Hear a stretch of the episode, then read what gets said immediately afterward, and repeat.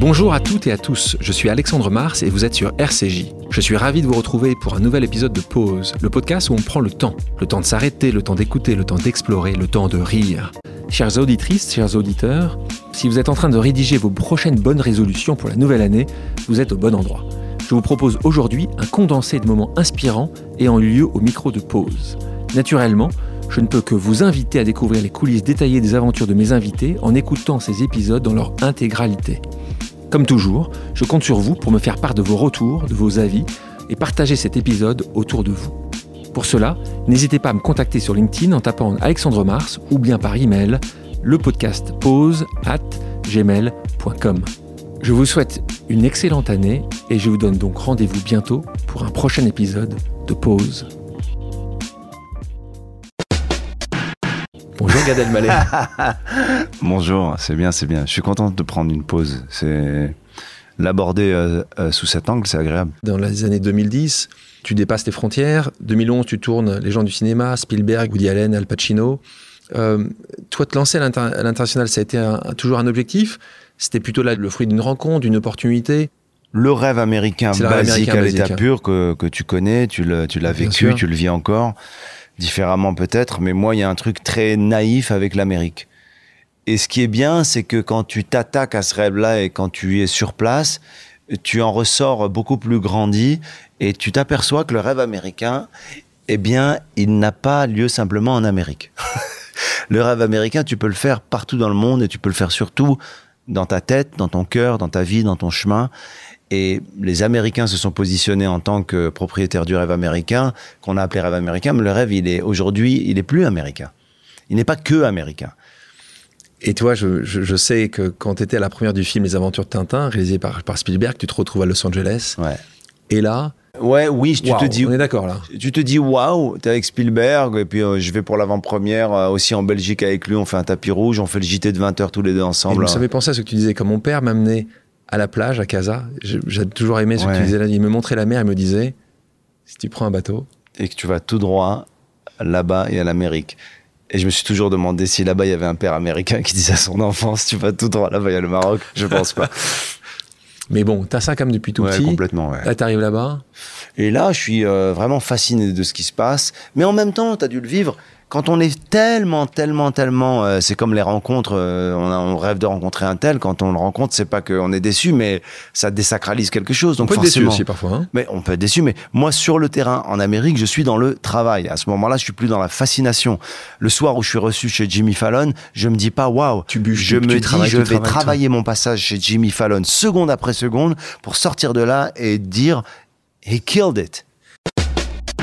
Bonjour Nathalie Yanetta. Bonjour Alexandre. Là, on est en juin 2014 et tu fais tes adieux à Canal+, mais pas pour partir euh, mm. à TF1 ou euh, à Beansport ou à RMC Sport.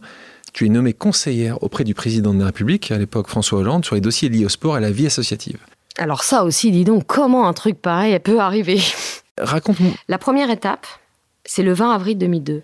Nous avons notre euh, patron à Canal, Pierre Lescure, qui est viré et une mobilisation euh, assez rare pour sauver un patron se produit. On organise une espèce d'immense fête euh, dans les jardins du quai André Citroën, en face du siège de Canal+, où il y a un très grand jardin. Et là, il y a une énorme solidarité. Euh, qui se met en place, du monde du cinéma, qui sait ce qu'il doit euh, à Canal, du monde du sport euh, et aussi des politiques, parce qu'il y avait derrière tout ça une manip politique. Au cours de cette fête, il y a tout un tas de personnes et de personnalités de politiques notamment.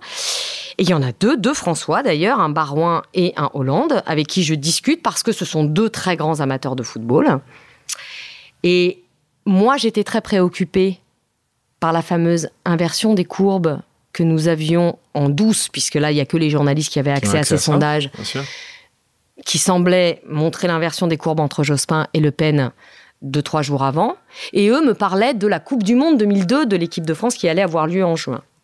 Donc, deux tragédies, hein, on va se le dire euh, franchement, c'est-à-dire que eux ne sont pas inquiets pour la qualification, et notamment Hollande. Je lui dis, mais possible qu'il soit pas au deuxième tour, ce qui était objectivement une question que normalement on n'était même pas en capacité de formuler dans le monde de la Ve République. Il me dit mais non. Et lui me dit mais l'équipe de France, elle va, gagner, elle, va gagner cette Coupe du Monde. Et je lui dis, ben oui, voilà, donc résultat des courses, Lionel Jospin le lendemain est éliminé au premier tour, c'est un coup de tonnerre comme c'est l'expression d'ailleurs qu'il a employée. Deux mois plus tard, l'équipe de France est éliminée au premier tour de la Coupe du Monde avec les trois plus grands attaquants de tous les championnats qui ont marqué zéro, but. Voilà. Donc, je sais pas, ça a créé un lien, ce truc de traumatisme collectif et on a de temps en temps pris des cafés ensemble et discuté. Lorsqu'il est élu, euh, évidemment, je le félicite, euh, voilà, et il a un il a un conseiller sport qui s'appelle Thierry, Thierry que je connais très bien, bien sûr. On a fait beaucoup de Jeux Olympiques avec Thierry. C'est quelqu'un que j'aime beaucoup. C'est très sympa. Et je comprends à un moment donné que euh, François Hollande veut me voir. Euh, donc je vais pour la première fois, pour le coup, à l'Élysée. Moi, j'étais jamais allée dans un bureau de président de la République. Euh, et là, euh, il y a Thierry Ray, il y a François Hollande, il y a le tout nouveau secrétaire euh, général de l'Élysée qui, qui venait d'être nommé aussi, Jean-Pierre Jouyet, un autre très grand amateur de football. Et là, ils me disent voilà, Thierry euh, va arrêter, il, va être nommé inspecteur général. Est-ce que on aimerait que ce soit vous qui le remplaciez? Et là, je ne sais pas expliquer cette vision. Je suis donc dans le bureau du président de la République de la cinquième puissance mondiale. Je vois mes grands-parents et ce récit que j'ai toujours eu de ma mère qui me dit quand on arrive en France, ta grand-mère m'avait vendu, tu verras Paris, les belles robes, les lumières. En fait, t'arrives gare de Lyon, il pleut, c'est moche, il fait froid, tu connais personne, t'as pas envie d'être là. Pourquoi je suis là? Elle m'a toujours dit ça, avec sa valise vide là, parce qu'ils ont fui la misère, hein, comme tous les gens qui s'en vont. Hein. On part jamais au on quitte pas son pays euh, autrement que pour fuir la misère. Et le pourquoi je suis, pourquoi je suis là, j'ai eu comme un écho de pour ça, maman. Et j'ai dit oui. Bonjour Hugo Travers. Bonjour. Et d'ailleurs, on dit pas ça, on dit Hugo Traverse. Traverse, effectivement, très important, sinon mon père va être euh, très mécontent. Parce que mon père, mon père est anglais, donc on, on prononce le S à l'anglaise et, voilà quoi. Je vais pas utiliser la chance parce que souvent, assez souvent, je me suis, j'ai dit de moi-même de, mes propres succès, oh, j'ai de la chance. La chance d'être né au bon endroit, certainement. Et toi, toi, tu le vois comment? Tu trouves que tu es, né sur la bonne étoile? C'est de la chance? C'est du travail? Moi, j'ai peu de gêne à dire que la chance joue un rôle euh, immense dans le succès. Enfin, en tout cas, mon succès, j'aurais pas de gêne à dire. C'est-à-dire que euh, le simple fait, dans mon cas personnel, d'avoir euh, grandi dans un environnement où, alors, mes parents m'ont pas aidé directement sur mes projets quels qu'ils soient, mais ils m'ont laissé faire ce que je voulais faire. Et rien que ça, en fait, plein de gens n'ont pas cette chance-là. Et je considère qu'elle m'a permis très tôt, quand j'étais au collège, de commencer à faire des projets, à avoir ma, ma, mère qui m'autorisait à sécher un cours pour aller assister à un procès ou faire un reportage. Enfin, c'est des choses qui sont assez pas mal ça. Rien que ça, c'était une chance. C'est-à-dire que j'ai pas été dans ce, euh, ce cadre où on avait des parents qui poussaient pour faire quelque chose ou placer son enfant à tel ou tel endroit. Mais par contre, j'étais dans un environnement qui était très serein et très calme. Ce qui, en fait, je pense, la meilleure chose pour faire ce qu'on veut faire et, et s'épanouir dans ce qu'on fait. Et je considère que la chance, dans mon cas, euh, et en général, quand on est créateur de contenu, c'est cette chance-là sur euh, l'éducation, sur d'où on vient, qui forcément est importante et est présente. Et c'est toutes ces questions plus larges d'égalité des chances ou autres. Pour moi, l'égalité des chances, c'est un idéal, c'est pas quelque chose qui existe aujourd'hui. Euh, ça va de pair avec la question de la méritocratie. Euh, mais l'autre enjeu, l'autre élément de chance aussi, c'est un élément qui euh, est propre à la création de contenu sur Internet. C'est-à-dire que, euh, comme tout projet entrepreneurial, euh, si tu arrives au bon moment et que tu travailles évidemment suffisamment pour le faire, mais que tu arrives au bon moment, ça peut aider. Dans mon cas, je pense que je suis arrivé en 2015 à une période où il y avait cette demande importante. J'ai travaillé énormément et j'ai pas compté les heures pendant des années pour y arriver. mais c'est la conjonction des deux, je pense, qui permet le, le succès en général. Bonjour Esther Duflo. Bonjour Alexandre. Si tu étais une politique, justement, toi qui euh, passes du temps ou qui est approché par les politiques, aujourd'hui, en ayant en tête les grands enjeux de notre temps, qu'est-ce que tu ferais différemment? Est-ce qu'il y, aurait une chose ou tu c'est plutôt euh, la liste est longue comme, euh, comme le bras? Je pense qu'en termes de réalisation politique, la liste est longue comme le bras. Mais si on devait la résumer en, en une en un état d'esprit, disons, c'est euh, de, de, montrer plus de plus de d'empathie et plus de solidarité, que ce soit euh, à l'intérieur de chaque pays vis-à-vis euh, des gens qui, qui rencontrent des crises, que ce soit des crises économiques, que ce soit des crises de santé, que ce soit des crises de santé mentale, par exemple, et d'empathie vis-à-vis du reste du monde. Donc euh, des gens qui habitent dans les pays les plus pauvres ou des gens qui font face à des catastrophes climatiques ou les gens qui font face à des guerres et doivent partir de chez eux, etc. Et je pense que si on résume cette idée euh, d'empathie, c'est-à-dire d'essayer de mieux comprendre et de solidarité, d'essayer de mieux agir, on découvrirait qu'il y a tout un tas de choses qui peuvent être faites, qui sont complètement à notre euh, portée et que beaucoup de problèmes qui paraissent insolubles, tout d'un coup, nous, nous, nous, nous paraisseraient à portée de main. Bonjour Pascal Desmurger. Bonjour Alexandre. Jeune, tu étais à la limite de l'échec scolaire. on va comprendre tout à l'heure, je vous ai expliqué que que Pascal a terminé à faire l'ENA. Alors moi, ça me, ça je me disais, tiens, c'est faisable. En fait, tu peux avoir un, être prêche de l'échec scolaire, mais en plus ça, limite de la petite délinquance. J'étais effectivement euh, pas à la limite de l'échec scolaire, je crois. J'étais en échec scolaire. Mais là, il se passe quelque chose dans ta trajectoire, c'est que tu entends ton papa, qui n'a pas fait d'études, mhm. parler de toi dans des termes qui vont te faire réagir. À quel moment se passe cette discussion entre ton papa et alors c'est qui bah, euh, Alors c'est un ami, c'est un ami de mon père qui était, euh, qui lui-même était euh, était prof d'ailleurs à Clermont-Ferrand, je me souviens, et, et, ce sont des, amis de jeunesse. Et, et un jour, ce monsieur et son épouse viennent déjeuner un dimanche midi chez moi, et je suis présent. Et, mon père demande à son ami des nouvelles de, de, ses enfants, et il lui explique que le, le petit dernier, qui était un cancre absolu, s'est ressaisi un jour et a fini par faire une école d'ingénieur. Et là, je croise le regard de mon père et je vois bah, une forme de, de dépit. Euh, en mode, euh, c'est pas à moi que ça arriverait. Et c'est pas mon fils qui, euh, qui aurait ce, ce, sursaut-là.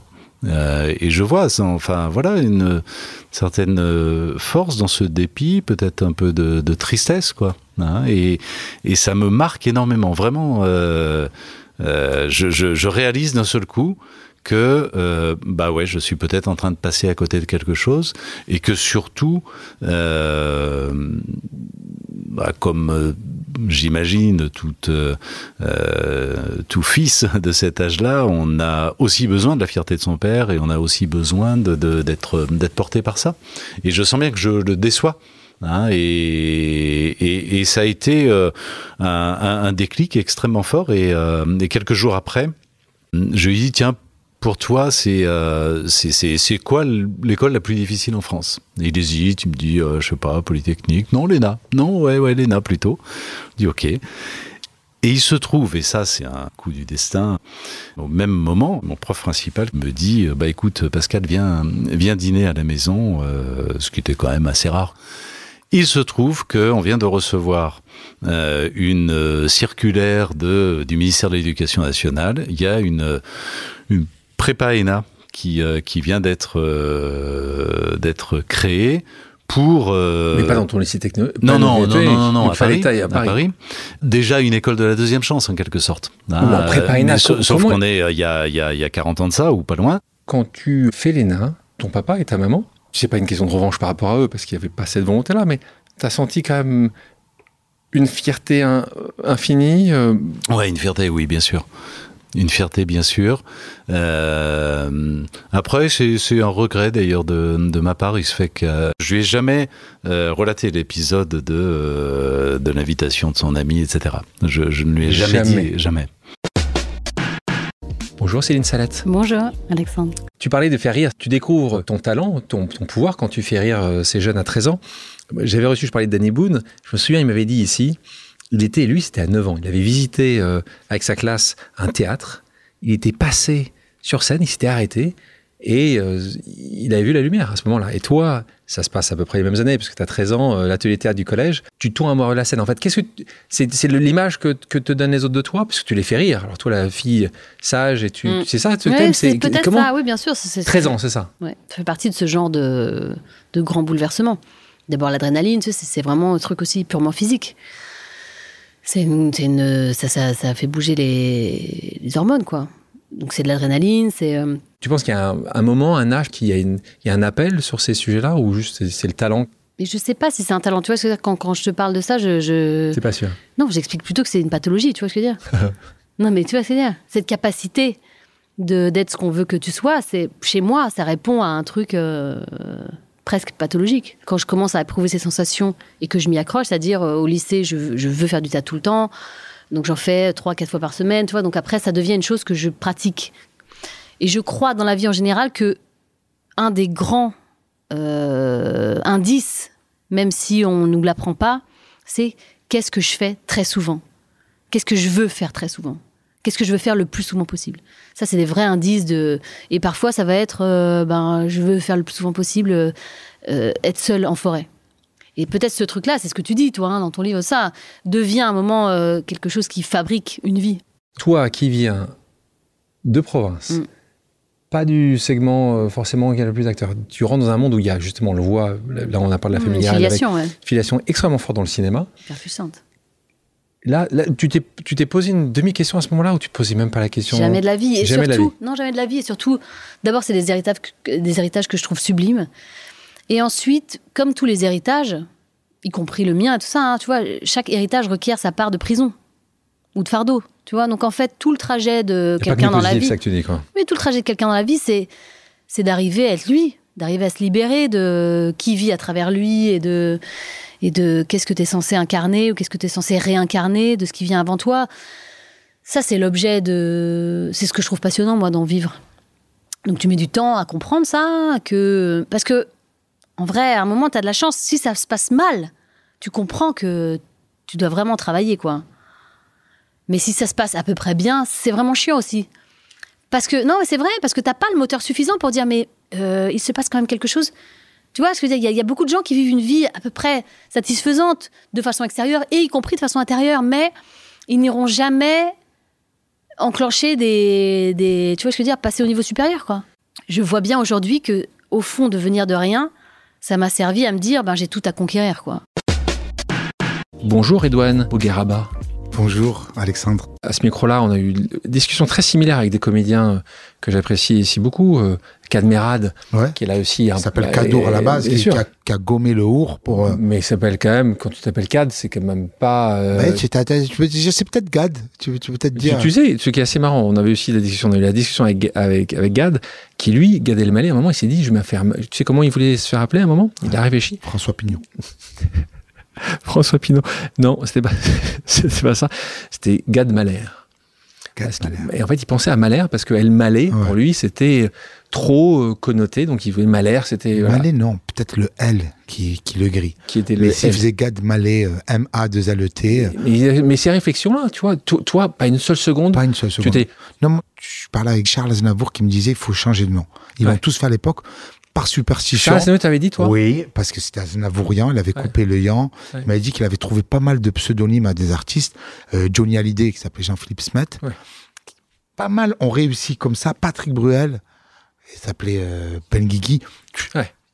Beaucoup ont eu peur de leurs origines? Moi, moi, je me suis dit, si Schwarzenegger, il réussit, je peux réussir avec un accent, avec un, accent, et qui a été sénateur euh, aux États-Unis. Hein. Schwarzenegger, le nom, il y a toutes les lettres, toutes les consonnes, c'est imprononçable.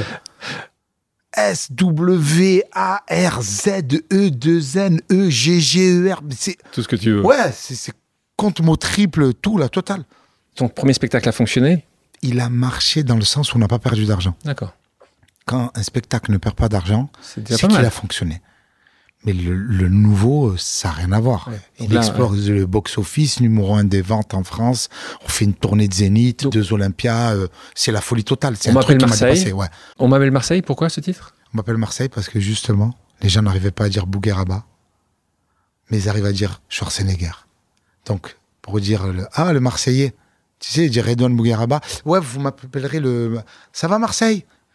Tu sais, dire Bougueraba, euh, ça leur tranchait la gorge. Ton second spectacle, tu dis qu'il est. Et c'est un succès euh, phénoménal. Est-ce que tu penses que tu es meilleur, toi? Ou pas forcément? Je pense que. Je, tu t'en rends pas compte que tu es meilleur, mais je pense que je suis meilleur parce que euh, les années d'expérience, comme je dis, il faut 10 ans pour être connu du jour au lendemain. Les gens te découvrent, mais ça fait 10 ans que tu bosses. Ça fait 10 ans que tu montes sur scène. Ça fait 10 ans que tu souffres, que tu traverses des épreuves. Et ces épreuves, tu les tournes en dérision. Et c'est ce qui fait que tu es meilleur. Bonjour Delphine Vereden.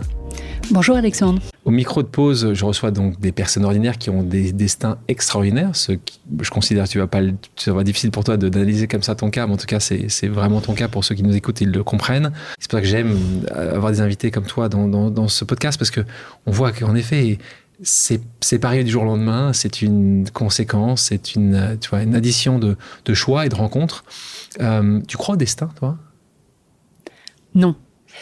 Non, en revanche, je suis convaincue que euh, nous sommes composés de petits filets d'eau euh, qui, qui tous inéluctablement euh, vont rejoindre notre petite rivière, notre petite musique interne. Et, et ce qui est difficile quand on est jeune, c'est d'entendre le bruit que font ces petits filets d'eau euh, si je reste sur cette image, d'autant que euh, dans nos entourages respectifs, euh, il y a d'autres bruits qui viennent perturber ce bruit-là. Donc je pense que on n'empêche pas l'eau de retrouver le lit de la rivière. Mais de là à dire que ce serait un destin, non. ce que je pense aussi, c'est que le temps est important. Se projeter, c'est bien. brûler les étapes, n'arrange rien. J'ai souvent euh, des jeunes qui me disent, en fait, euh, je voudrais faire votre métier. J'ai enseigné pendant dix ans à Sciences Po et, et mes étudiants, euh, bon, ils choisissaient un enseignement en droit du sport. Donc évidemment, ils étaient passionnés de sport, mais ils voulaient, pour la plupart, ou être journaliste sportif ou avocat dans le sport. Et j'étais souvent frappée par euh, euh, une image euh, qui me semblait trop précise de ce qu'il voulait faire. En fait, laissons-nous la chance d'être surpris dans notre parcours, et je crois que c'est la condition nécessaire pour saisir des mains qui nous sont tendues. Salut Rémi Buzine. Salut Alexandre. Rémi, je te propose maintenant une pause amicale. On l'écoute. Salut Rémi. Je voulais te demander si tu avais un conseil à donner à un jeune de 15 ans qui n'est pas forcément très bon à l'école, qui fréquente pas forcément les meilleurs lycées et qui n'aura probablement pas accès aux écoles de journalisme, mais qui rêve de devenir journaliste. Qu'est-ce que tu lui donnerais comme conseil pour qu'il réussisse dans cette voie? Bonjour Laurent Lucas. Message de, Laurent Lucas qui te pose cette question-là, qui est un peu le résumé de, toute cette discussion. Conseil. elle est super intéressante cette question parce que, en fait, j'ai une chance aujourd'hui, c'est parfois d'aller dans les écoles de journalisme pour discuter avec ceux qui veulent le devenir et Souvent, on leur dit tout le temps, ça va être compliqué, il euh, n'y a pas beaucoup de débouchés, il y a la crise économique, etc. Il faut des parcours ceci, cela. Mais en fait, en réalité, il y a vraiment moyen et il faut y aller. Il faut. Je dis pas que ça a forcément marché, mais ce qu'il faut, c'est tenter. Il faut aller euh, au bout de ses rêves, au bout de ses idées, d'être créatif créatif, de d'écouter ce que les autres ont à dire, de, s'intéresser à ce qu'il y a autour de soi, euh, de, développer aussi sa culture générale, des sujets de société qui sont importants, et puis vraiment d'aller sur le terrain, d'aller rencontrer les gens, d'aller euh, écouter leur vie, d'aller. Euh, il faut même percer sa propre bulle personnelle parce qu'on vient tous d'un propre milieu et on a tendance à rester parfois avec les gens autour de soi qui peuvent venir du même milieu familial ou personnel. Il faut sortir de là, il faut aller rencontrer les autres personnes. Et quand et, s'affranchir aussi parfois des gens qui peuvent vous dire avec, avec amour et sincérité ne fais pas ça parce que c'est compliqué, faites-le quand même parce que si vous y croyez, si vous avez envie de le faire, bah, il faut le faire. Si vous n'avez pas tenté, si vous n'êtes pas allé jusqu'au bout, mais euh, quand vous allez être à 60, 70 ans dans votre vie, vous allez être là, faire le bilan de votre vie et vous dire, mais j'ai pas tenté, je l'ai pas essayé, alors que Peut-être ça marchera pas, mais si vous mettez tous les moyens, faut, faut y aller, faut foncer, rencontrer des gens, se bouger, aller sur le terrain, aller filmer, aller à la rencontre d'événements. Moi, j'ai vu même des, des, des, gens dans des écoles de journalisme qui sont allés, par exemple, couvrir des manifestations des Gilets jaunes à l'encontre de leur avis de leur école parce qu'ils disaient que c'était trop dangereux. Mais c'est aujourd'hui, eux, ils sont dans des rédactions, ils ont pris un temps d'avance parce qu'ils sont allés se confronter à cette réalité du terrain, elle est hyper importante. Bonjour Ilham Kadri. Bonjour Alexandre. On dit que toi que tu es une icône malgré toi. Qu'est-ce que ça te fait d'entendre ça? Est-ce que tu trouves que c'est vrai? Je ne me considère pas comme une icône. Je suis une personne ordinaire finalement, euh, voilà, qui, qui fait peut-être quelque chose qui paraît extraordinaire aujourd'hui. Donc, euh, des belles anecdotes. oui, une personne ordinaire, mais avec un, parcours extraordinaire dans ces cas-là. Un parcours euh, volontaire. je pense que tout être humain peut faire un parcours unique, extraordinaire. Quand tu dis volontaire, c'est que tu considères que c'est ton travail? Ah oui, ah oui, travail tu dur. Que tu travailles plus, toujours, as toujours travaillé plus que les autres? Je ne sais pas. Moi, je, en anglais, on dit workaholic. J'ai toujours aimé travailler. Donc, euh, le labeur, travail dur, euh, voilà, euh, persévérance, détermination. Donc, tu es né au Maroc Oui. Casa, Casablanca, mère française, père marocain. Tu nous racontes un peu ton enfance? Je suis restée euh, petite avec ma grand-mère, cette femme euh, qui fut un rôle modèle extraordinaire. C'était, euh, elle était illettrée, mais avec une émotion, une, intelligence émotionnelle extraordinaire. elle aimait les livres alors qu'elle savait pas lire, donc j'ai eu ça d'elle. Je lisais tout. Voilà, elle respectait les gens qui mettaient leurs idées par écrit.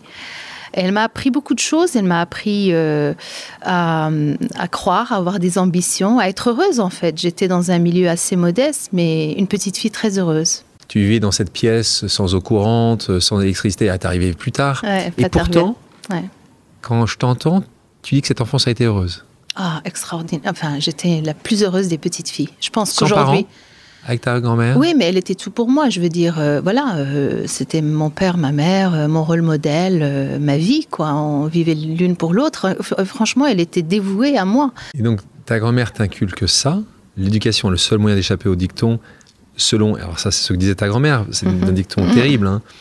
Une fille n'a que deux issues dans sa vie la maison de son mari ou la tombe. C'est comme ça que tu le dis. C'est ce qu'on lui avait dit. Hein. Donc, euh, les femmes vivaient comme ça, ou les jeunes filles, en tout cas, elles étaient prédestinées à faire un bon mariage, donc être une, euh, voilà, une bonne épouse. Euh.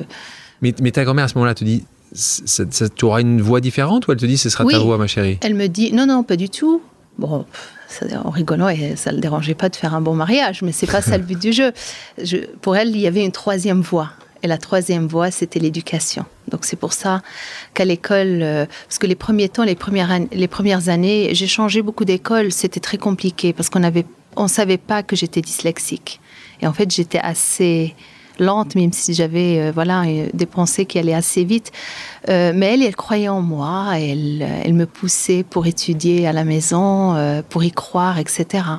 Donc voilà, quand vous avez un fan club à la maison, quand vous avez une confiance en une confiance extraordinaire, quand vous savez quelqu'un vous est dévoué, qu'il vous aime pour ce que vous êtes, pas pour ce que vous allez devenir, et qu'il vous donne ce, cet, héritage, je pense que mon bank account, hein, mon compte en banque était, était plein de, voilà de confiance, d'amour, de confiance, d'amour, voilà, de support et puis et puis de rêve. Hein, elle, me poussait à rêver.